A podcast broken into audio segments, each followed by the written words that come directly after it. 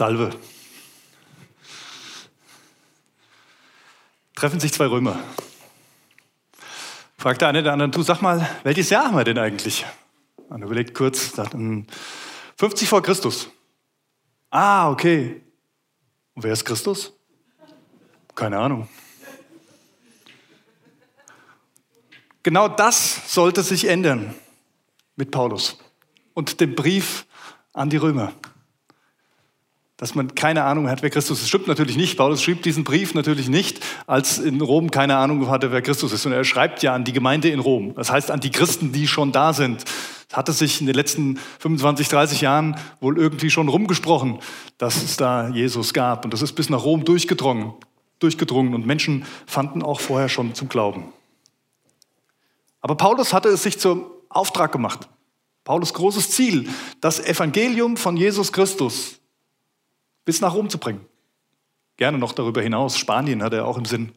Aber nach Rom es, wollte er unbedingt auch selber kommen und wollte etwas weitergeben davon. Er wollte dort die frohe Botschaft von Jesus Christus verkünden. Ein Brief an die Römer. Ich habe heute Morgen schon zu den Mitarbeitern gesagt, es ist gefährlich, was wir hier machen, wenn wir uns mit dem Römerbrief beschäftigen. Wenn man mal in die Kirchengeschichte reinguckt, welche großen Theologen oder vielleicht sogar Reformatoren, Weltveränderer der Römerbrief maßgeblich beeinflusst hat, das ist erstaunlich. Augustinus, vielleicht kennt ihr den Kirchenvater Augustinus. Er war jemand, ähm, der zwar irgendwie christlich geboren wurde, seine Mutter war Christin, also ein bisschen Know-how hatte, dann aber eher sich anderen Dingen und Philosophie und sowas widmete und ein Leben führte, sich in, ja, eigentlich eher das Leben genoss, in, würde man sagen, unchristlichen Zügen vielleicht auch. Und dann aber gerade der Römerbrief, als er eine Stimme hört durch ein Fenster und der Römerbrief ihn wieder aufschlägt, ihn zur Umkehr ruft und ihm vor Augen führt, Mensch, wenn ich so lebe, dann ist das ein Problem. Und dann wurde dieser Augustinus zum großen Kirchenvater. Vielleicht der wichtigste Theologe zwischen Paulus und Martin Luther. Martin Luther zum Beispiel auch. Martin Luther, der damit kämpfte, gerecht zu sein vor Gott.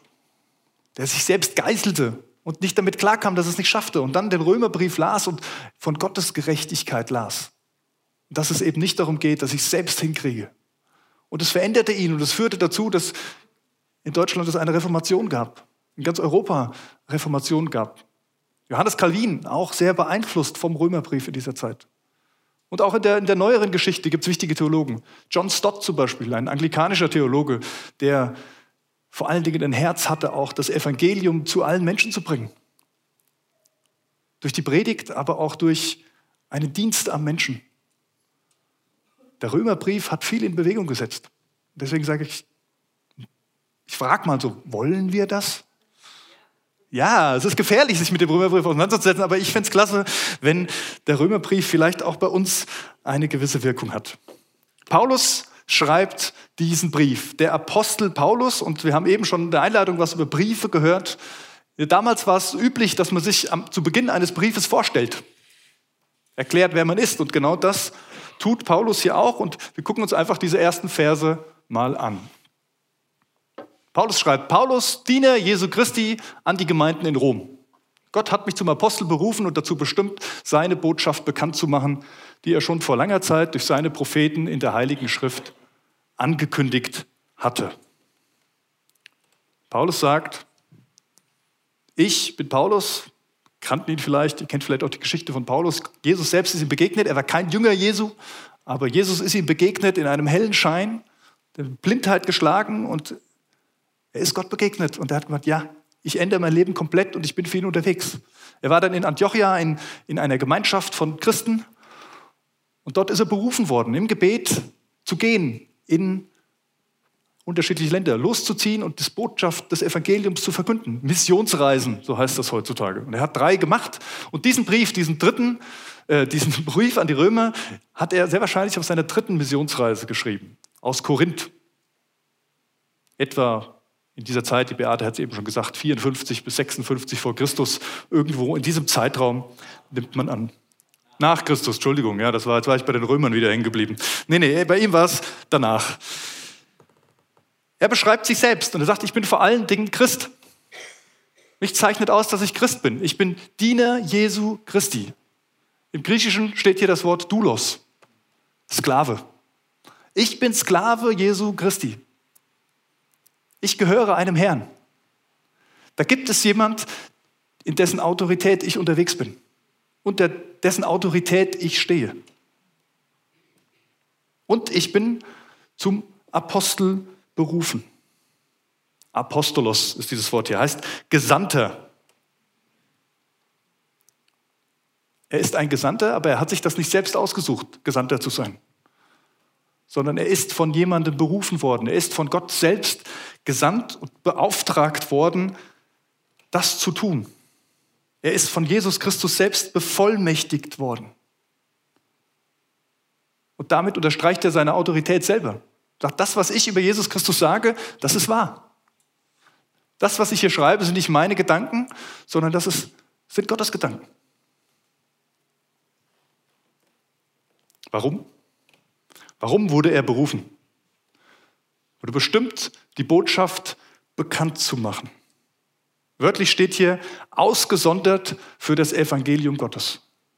Paulus wurde ausgesondert für das Evangelium Gottes, sozusagen freigestellt, von Gott freigestellt, diesen Dienst zu tun. Und Paulus hat dafür alles aufgegeben. Er hat alles hinter sich gelassen, was er vorher hatte.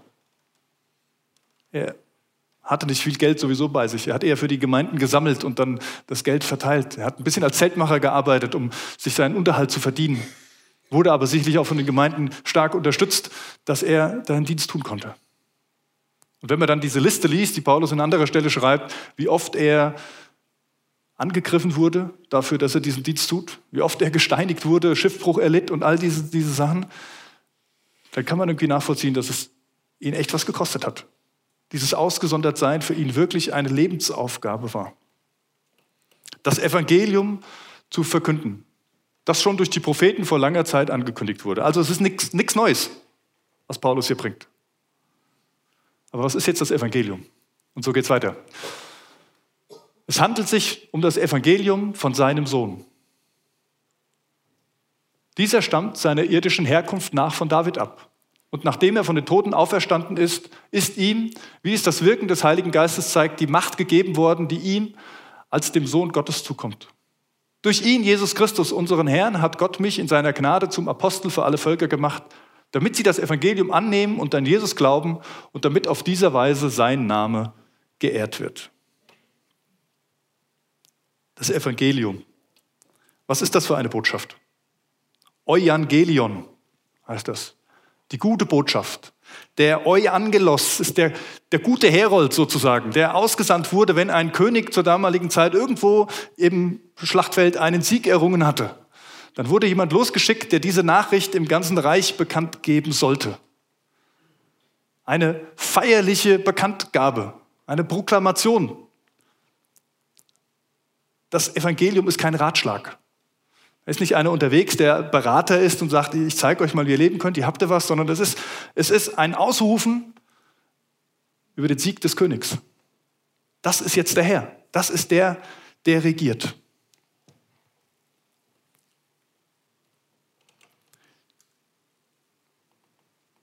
Der Inhalt dieses Evangeliums ist der Sohn Gottes, Jesus Christus. Es handelt von ihm. Es handelt von einer Person. Es handelt nicht von einem Begriff. Und es ist auch keine Botschaft über uns als Christen, sondern es ist eine Botschaft über Jesus Christus. Und sie handelt davon und sie handelt nicht von unserem Leben primär, sie handelt nicht von unseren Träumen und unseren Hoffnungen, sondern von Jesus Christus. Jesus Christus von irdischer Herkunft, ganz Mensch, einer von uns. Nachkomme Davids.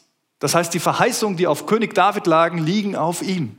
Er ist der rechtmäßige Thronfolger.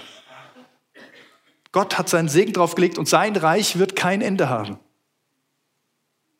und göttlich. Er ist der Auferstandene. Er trägt die Sohnschaft Gottes in sich. Die Auferstehung bezeugt ihn als Sohn Gottes, den er vorher auch schon war.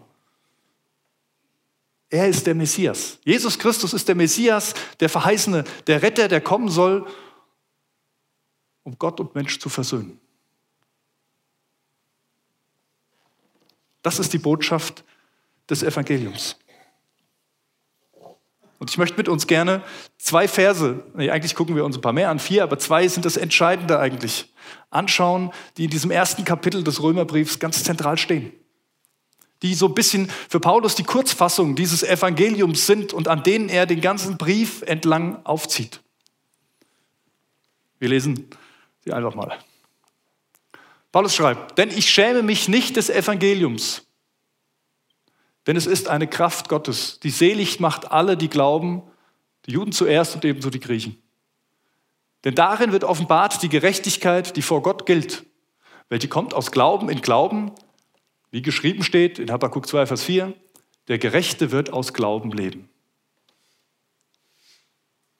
Denn Gottes Zorn wird vom Himmel her offenbart über alles gottlose Leben und alle Ungerechtigkeit der Menschen, die die Wahrheit durch Ungerechtigkeit niederhalten. Denn was man von Gott erkennen kann, ist unter ihnen offenbar. Denn Gott hat es ihnen offenbart. Denn sein unsichtbares Wesen, das ist seine ewige Kraft und Gottheit, wird seit der Schöpfung der Welt, wenn man es wahrnimmt, ersehen an seinen Werken, sodass sie keine Entschuldigung haben.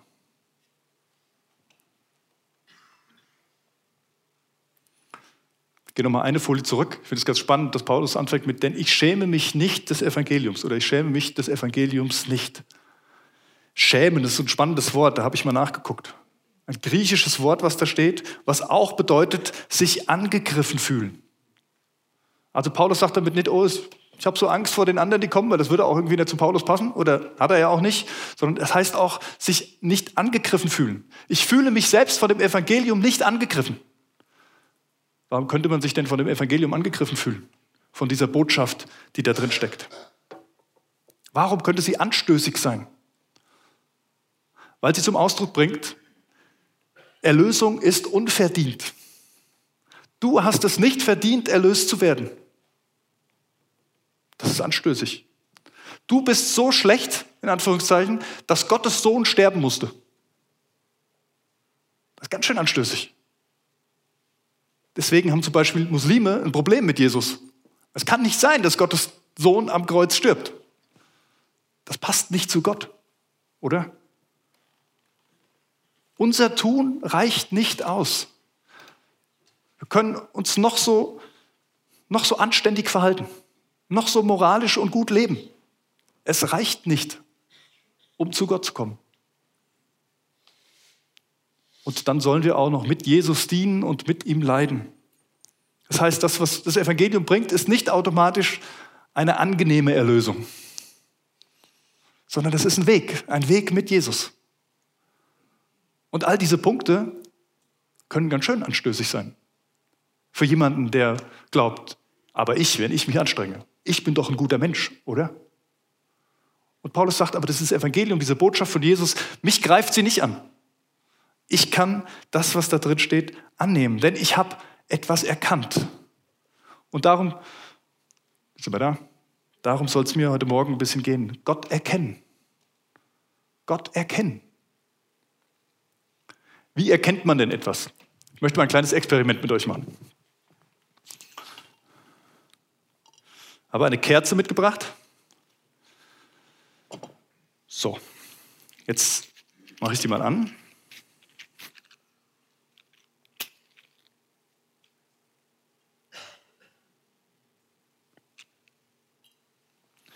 Nehmen wir mal an, ich wäre eine Person, die noch nie Feuer gesehen hat, noch nie eine Flamme wahrgenommen hat. Und jetzt gehe ich hier entlang und jetzt sehe ich da eine Kerze und denke, wow, was ist das denn? Da leuchtet ja was. Erstaunlich. Mensch, das ist ja hell. Und dann gehe ich näher ran und dann merke ich, riecht sogar. Und dann fasse ich vielleicht hin, weil das ist so der Reflex des Menschen, der will immer alles anfassen. Ja? Fasse ich hin und merke, au, ist ja heiß. Mensch, wie kommt jetzt sowas? Warum ist es hell? Warum ist es warm? Das heißt, es beginnt damit, dass ich etwas wahrnehme. Ich nehme mit meinen Sinnen, die ich habe, etwas wahr. Und dann kommt der zweite Punkt. ich stelle vielleicht eine These auf. Ich gehe vielleicht nochmal hin, irgendwann später und merke, ist sie immer noch heiß? Oh ja, immer noch heiß. Leuchtet immer noch. Vielleicht suche ich irgendwo eine andere Kerze oder eine andere Flamme und stelle fest, Mensch, das scheint ja ein Prinzip zu sein, das Feuer hell macht und ziemlich heiß ist. Und dann stelle ich vielleicht eine These für mich auf und sage, ja, das scheint immer so zu sein. Und entsprechend verwende ich dann vielleicht auch das Feuer, weil das für mich ein Stück weit eine, eine Wahrheit ist. Ich vertraue darauf, dass das beim Feuer immer so ist. Dann gibt es noch einen dritten Schritt. Viele von uns überspringen den meist, weil wahrscheinlich denken wir, es reicht, wenn sich ein paar darum kümmern. Für andere ist es auch einfach egal. Nämlich jetzt mal zu forschen, ja, warum ist das denn eigentlich so?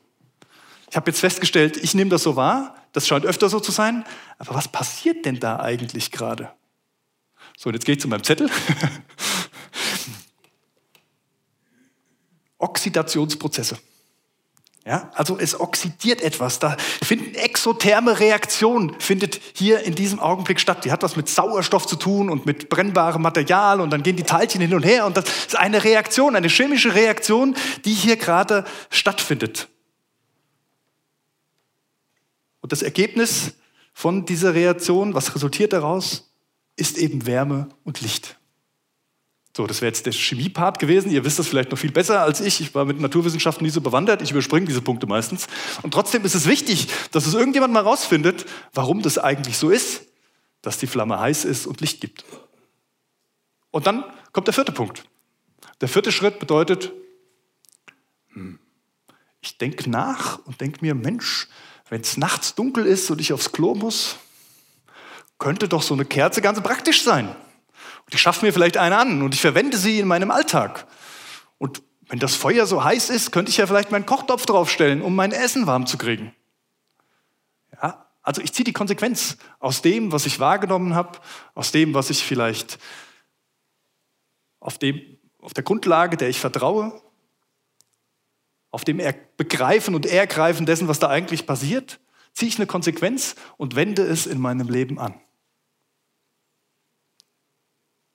Und so ähnlich verpackt mit diesen Punkten ist mir aufgefallen, ist das auch in diesen Versen, die ich uns eben vorgelesen habe, wenn es um das Evangelium und die Frage geht, wie kann ich Gott erkennen? Es beginnt damit, dass Paulus sagt, das Evangelium ist eine Kraft Gottes. Kraft. Kraft ist erlebbar. Kraft ist vor allen Dingen erfahrbar. Erst im zweiten Schritt gehen die Physiker hin und berechnen das. Du musst erst eine These aufstellen, bevor du irgendwas berechnen und irgendwas beweisen kannst, dass es wirklich so ist. Du musst es erst mal erleben. Wenn es die Anziehungskraft nicht gäbe und der Apfel nicht immer nach unten fallen würde, dann hätte sich keiner die Mühe gemacht, auszurechnen oder zu erforschen, warum das so ist. Kraft ist erlebbar.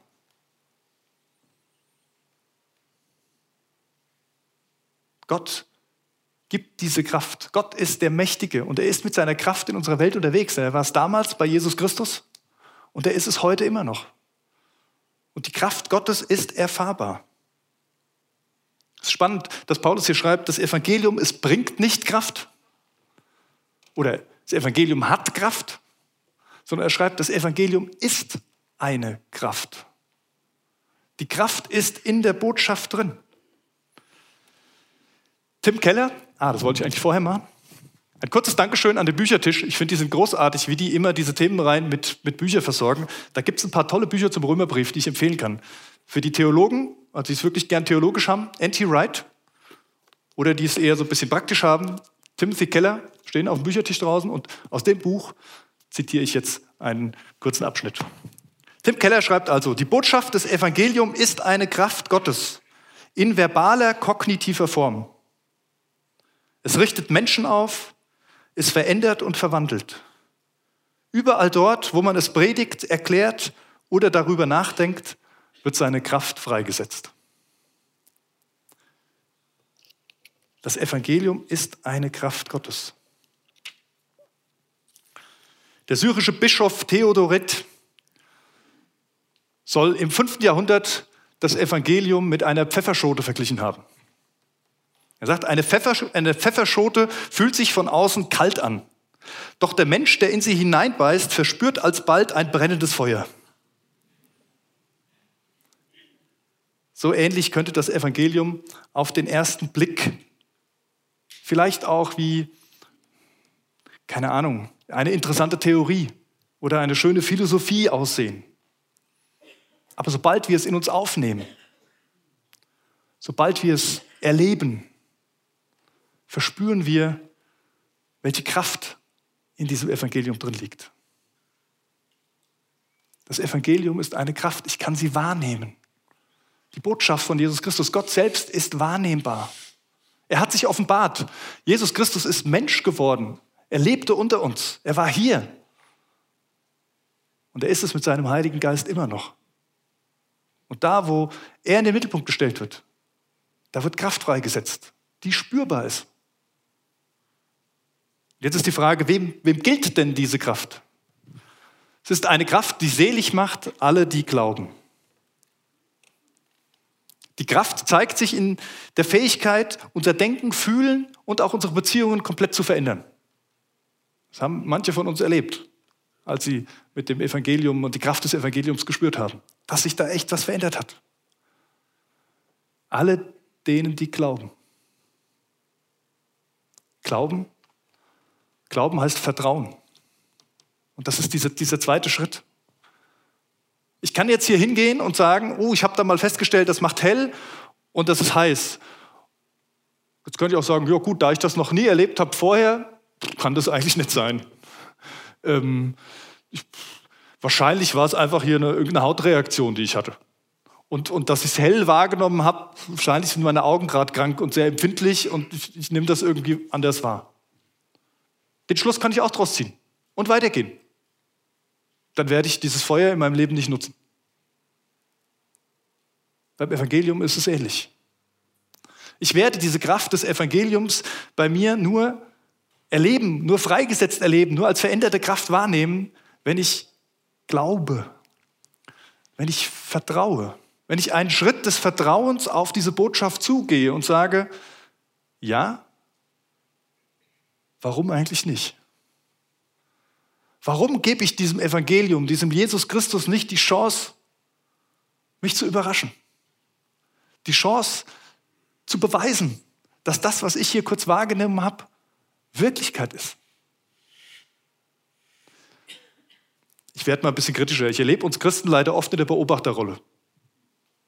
Phänomene, die wir nicht kennen, erstmal schwierig. Stehen wir so, guck mal, was machen die denn da? Wie sind die denn unterwegs? Mal gucken, naja, wenn, guck mir das mal an. Wenn das bei denen irgendwas ist, dann vielleicht überlege ich mal, ob das vielleicht was für mich wäre. Und ich sage dir ganz ehrlich, so wirst du die Kraft des Evangeliums nicht spüren. Und das ist ein Prinzip, das zieht sich durch die ganze Bibel durch.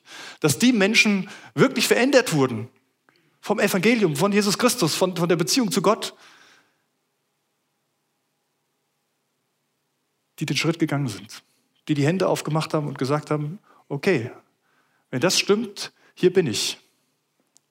Und es ist mir gerade egal, was der links oder rechts macht oder wie auch immer. Es geht um mich und dich, Gott. Und wenn du was für mich hast, dann bin ich hier. Und dieser Schritt ist, glaube ich, eine Grundlage dafür, etwas zu erkennen, Gott zu erkennen. Es braucht dieses Vertrauen dass Gott es gut mit uns meint, dass er uns nicht irgendwo in die Irre führt, wenn wir uns ganz auf ihn verlassen, wenn wir uns ihm ganz hingeben.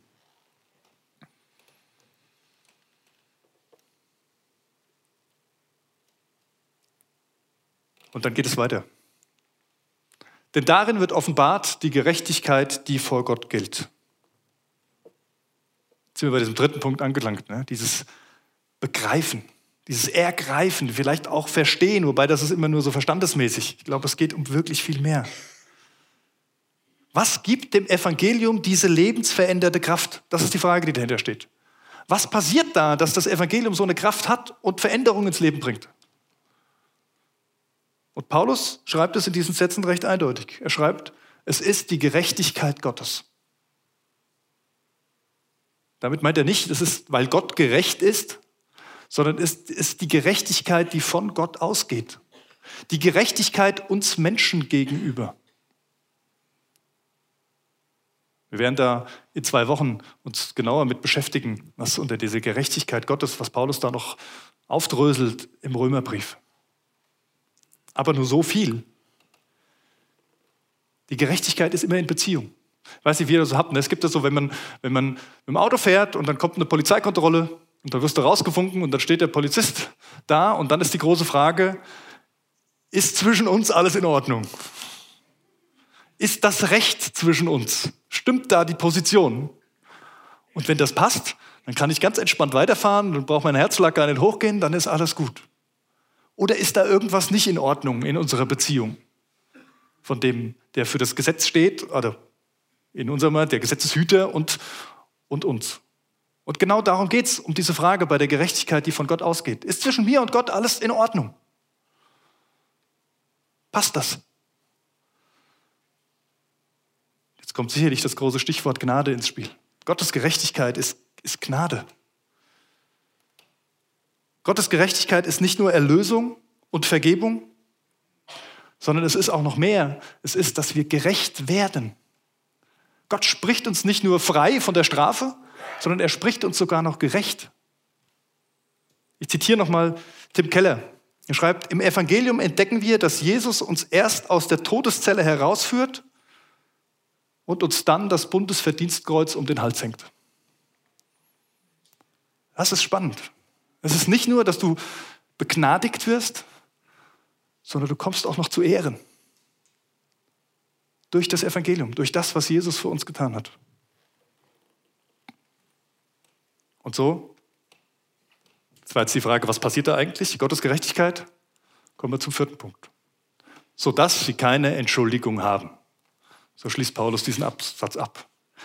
Denn es ist offenbar, das, was Gott für uns getan hat, wer er ist, das Evangelium ist offenbar, jeder kann es erkennen. Seit der Schöpfung der Welt zeigt sich Gott in dieser Welt und jeder kann es erkennen und sie haben keine Entschuldigung. Boah, krasses Stück, was Paulus hier wieder raushaut. Und wir kommen wieder zu dem Punkt, das wir die letzten Wochen schon ein paar Mal hatten. Es, es braucht eine Entscheidung.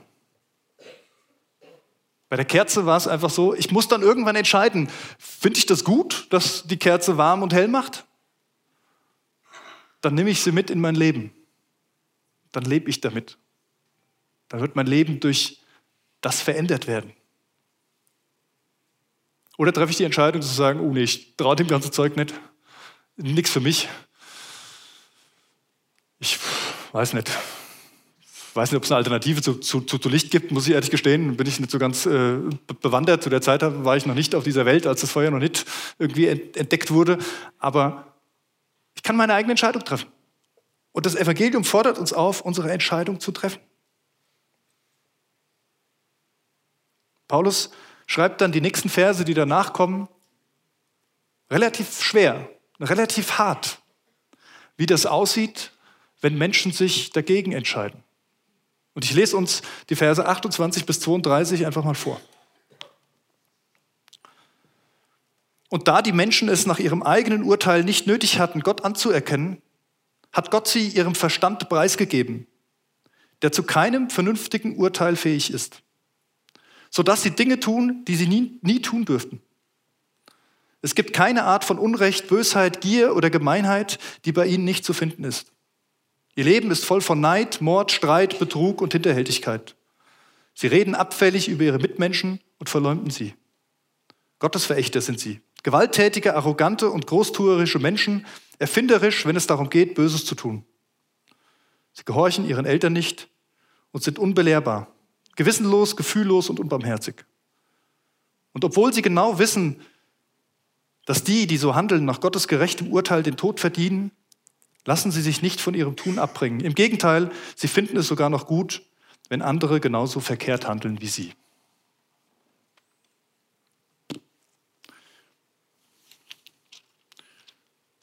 Das Kapitel 1 ist gar nicht so angenehm, was Paulus da schreibt. Ich mache euch Mut, nicht nur immer so die Ausschnitte des Römerbriefs, die wir hier behandeln, in der Predigt zu hören, sondern euch mal hinzusetzen und zum Beispiel jetzt das ganze Kapitel 1 einfach mal durchzulesen. Das ist nicht nur gefühlt frohe Botschaft, wie wir sie manchmal hören wollen, sondern das ist auch Starker Tabak, wie man so schön sagt. Aber Gottes Gerechtigkeit gilt. Gott spricht uns gerecht. Diese Dinge gelten für die, die sich ganz bewusst gegen Gott entscheiden. Die sagen, ja, ich könnte ihn vielleicht wahrnehmen, aber ich will es nicht. Es ist mir egal. Ich möchte keinen Gott, der mich bestimmt, sondern ich möchte selbst bestimmen. Gott erkennen. Ich möchte die vier Punkte nochmal an die Wand werfen. Wahrnehmen, Vertrauen, ergreifen und leben. So wie bei der Kerze. Wahrnehmen. Das Evangelium ist eine Kraft Gottes. Manchmal muss ich meine Sensoren mal wieder reinigen. Manchmal bin ich so abgestumpft von dem, was in, diese, in dieser Welt alles auf mich einstürzt und eindringt, dass ich nichts mehr hören, nichts mehr sehen und nichts mehr fühlen kann. Aber Gottes Kraft ist da und ich darf sie wahrnehmen. Mal in die Stille gehen und sagen, Jesus, ich weiß nicht, irgendwie habe ich dich so lange nicht gespürt. Jetzt bin ich hier. Bitte zeig dich mir. Lass mich dich wahrnehmen. Ich habe eine Sehnsucht danach, dich wahrzunehmen. Das ist eine Bitte, die wir äußern dürfen. Wie Gott die erfüllt, das weiß ich nicht. Aber wir dürfen diese Bitte äußern. Und wenn man dann was spürt, auch zu sagen, okay, ich, ich vertraue dem mal. Ich muss ja für mich das, was ich wahrnehme. Und das ist gut. Dann behalte ich es für mich, aber ich, ich vertraue dem, wenn ich spüre, es ist von Gott, zu sagen, ich will da mehr von wissen. Und ich grab mal nach und ich frage mal danach, Gott, wer bist du? Was ist das? Warum spüre ich das so? Was willst du von mir? Und wenn ich dann eine Sicherheit kriege, vielleicht mit anderen im Gespräch darüber bin, in der Bibel Erklärung dafür finde, dann, dann nehme ich das mit in mein Leben. Und dann fange ich an, verändert zu leben, weil ich Gott erkannt habe, weil er in mein Leben hineingesprochen hat. Da bleibt am Schluss die Frage, willst du erkennen? Willst du dich auf Gott einlassen?